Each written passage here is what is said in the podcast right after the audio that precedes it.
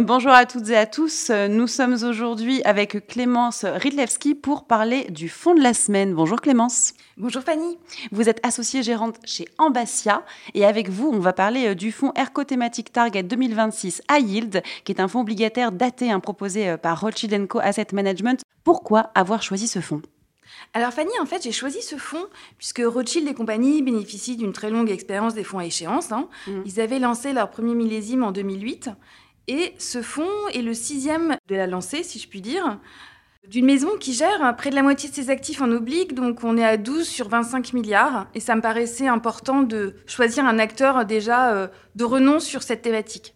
Alors j'aimerais qu'on en sache un peu plus sur ce fonds, qu'on le présente en détail avec les grandes caractéristiques. Alors, voilà un fonds en fait qui est un pur high yield. Hein. Mhm. Par rapport aux autres fonds euh, à échéance, fonds dits, fonds datés, on a des fonds généralement qui peuvent être plus blend, c'est-à-dire plus mixés avec euh, de l'investment grade.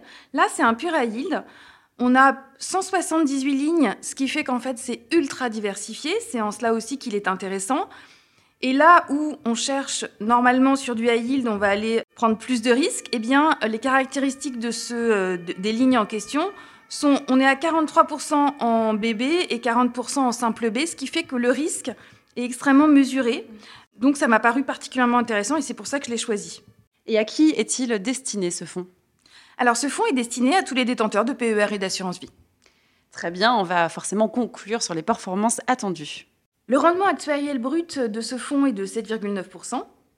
Donc l'intérêt hein, pour, euh, pour le souscripteur, c'est vraiment d'être sur la partie courte de la courbe, qui offre les meilleurs rendements dans l'environnement de taux actuel.